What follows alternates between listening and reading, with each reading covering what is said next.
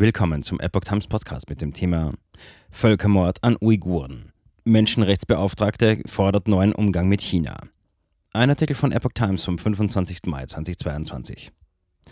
Hunderttausende sollen in Chinas Nordwesten in Umerziehungslager gesteckt worden sein. Ein Datenleck zeigt laut Medienberichten, wie sie misshandelt werden. Nun wird auch Kritik am China-Kurs der Bundesregierung laut. Nach den jüngsten Berichten über den Umgang Chinas mit Minderheiten hat die Menschenrechtsbeauftragte der Bundesregierung, Luise Amtsberg, eine deutliche Veränderung der deutschen China-Politik gefordert. Ein Weiter so darf es in unseren bilateralen Beziehungen nicht geben, sagte Amtsberg dem Redaktionsnetzwerk Deutschland. Wir brauchen eine offene Debatte über unsere wirtschaftlichen Abhängigkeiten von Staaten, die eine solch erschreckende Menschenrechtsbilanz aufweisen. Zunächst müsse sichergestellt werden, dass deutsche Unternehmen keine Produkte bezögen, die in Zwangsarbeit gefertigt wurden. Hier stehen deutsche Unternehmen und die deutsche Bundesregierung direkt in der Verantwortung, sagte Amtsberg. Das deutsche Lieferkettengesetz gebe einen Rahmen vor, müsse aber unter Berücksichtigung von UN-Vorgaben nachgebessert werden. Auch müsse China in internationalen Foren entschiedener begegnet werden. Es sei ein Problem, dass China sich der internationalen Gerichtsbarkeit entziehe. Amtsberg fordert die UN-Menschenrechtskommissarin Michelle Bachelet auf, ihren Bericht über Menschenrechtsverletzungen in der chinesischen Provinz Xinjiang schnell zu veröffentlichen. Dies sei zentral, sagte Amtsberg. Die aktuelle Reise Bachelets nach China sei richtig. Sie muss aber den Beginn einer Aufklärung der Vorwürfe markieren, gerade weil wir davon ausgehen müssen, dass Bachelet nicht ungehinderten Zugang bekommen wird. Uiguren-Präsident. Kriterien für Völkermord sind längst gegeben.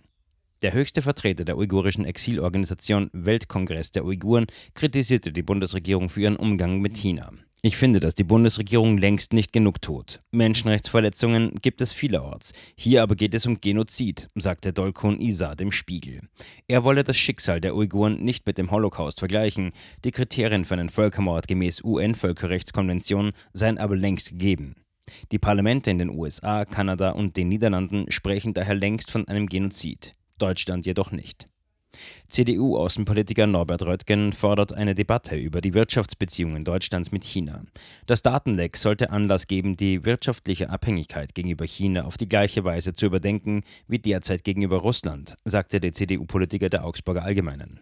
Wir haben gegenüber China in strategischen Bereichen unserer Volkswirtschaft Abhängigkeiten, die wir sogar weiter intensivieren, warnte er.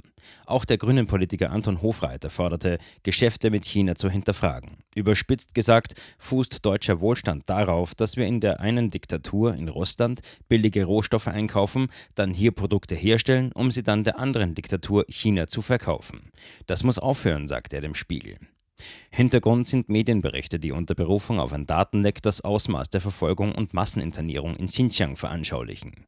In Xinjiang sind nach Angaben von Menschenrechtern Hunderttausende in Umerziehungslager gesteckt worden.